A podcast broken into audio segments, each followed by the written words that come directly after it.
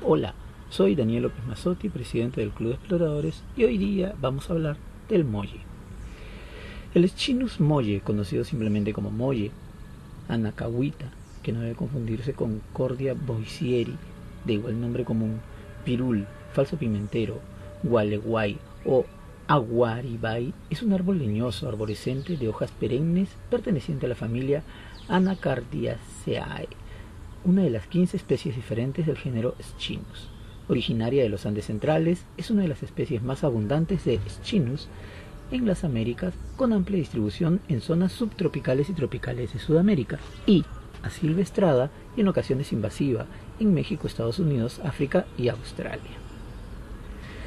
Los árboles de molle son árboles de tamaño pequeño a mediano, habitualmente de 6 a 8 metros de altura, con registros de individuos de 25 metros de alto. La copa es grande, densa y globosa. El tronco va de 0.5 metros a 1.5 metros de diámetro, con la corteza externa agrietada.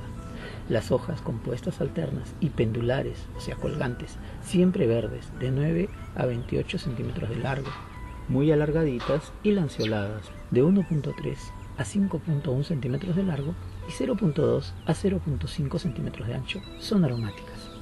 Las flores pequeño blanco amarillentas agrupadas en racimos de 10 a 30 centímetros de largo y con 5 pétalos blanco verdosos.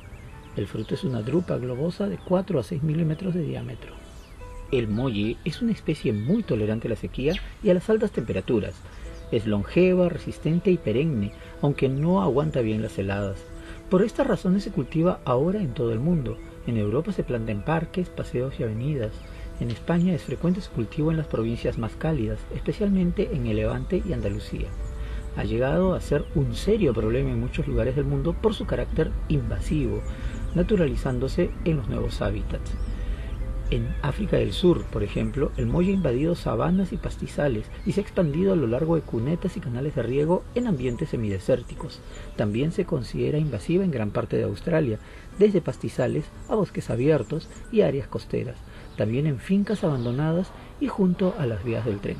En América del Norte, tanto el molle como su pariente cercano, Skinus son particularmente dañinos en Florida y Hawái y pueden encontrarse también en el sur de Arizona, el sur de California, Texas, Luisiana y Puerto Rico. Durante mucho tiempo a una especie similar que se distribuye desde Perú y Chile hasta el noroeste de Argentina se le consideró solo como una variedad del Skinus molle, la areira, pero hoy se le trata como una especie plena, Skinus areira. La palabra Schinus, Skinus, es el nombre griego del lentisco, un arbolito perenne de esta misma familia. La palabra molle es el nombre popular de esta planta en Perú. De ahí todo su nombre científico, Schinus molle o Skinus molle. De todos sus componentes destaca el A. pineno por ser su componente mayoritario y el verbeno que demostró ser citotóxico en altas concentraciones. Pero ojo, sin embargo, un importante descubrimiento es que los aceites esenciales del molle activan el sistema inmunológico. Se ha confirmado sus propiedades analgésicas, antiinflamatorias, antitumorales, antifúngicas, antivirales, antibacterianas, sus propiedades insecticidas y repelentes, pues las hojas al frotarse en la piel generan una sustancia que aleja a los mosquitos.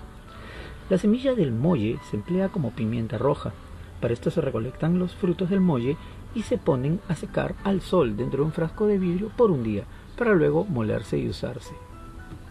De las hojas y la corteza se extrae un aceite esencial, bálsamo, el cual es utilizado en dentríficos, perfumes y jabones como materia prima industrial.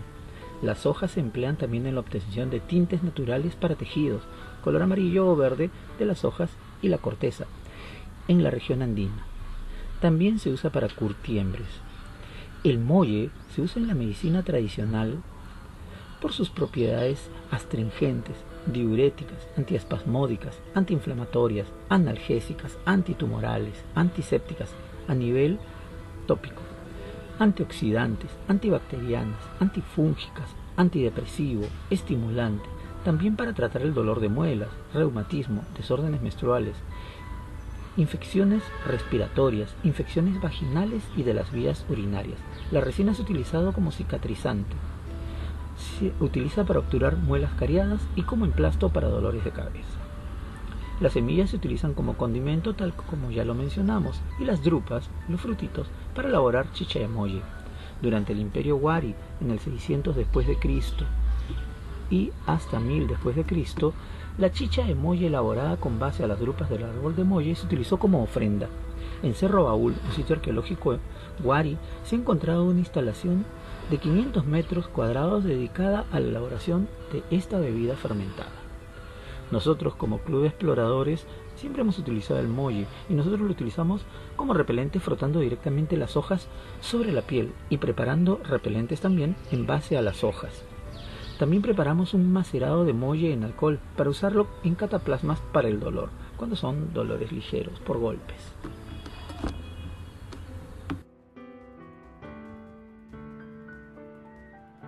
Esperamos que esta información haya parecido útil. Síguenos en nuestras redes sociales, Facebook, Instagram, LinkedIn, el antes Twitter, ahora conocido como X, WordPress, nuestro canal de WhatsApp, Club de Exploradores, Blogger, en nuestros podcasts en Spotify, en nuestro canal de YouTube, Club de Exploradores, en nuestra página web www.exploradores.org, con información sobre sitios para acampar y manuales técnicos online. Soy Daniel López Mesotti, presidente del Club de Exploradores, el Búho Mayor, y me despido diciendo como siempre, bien preparados.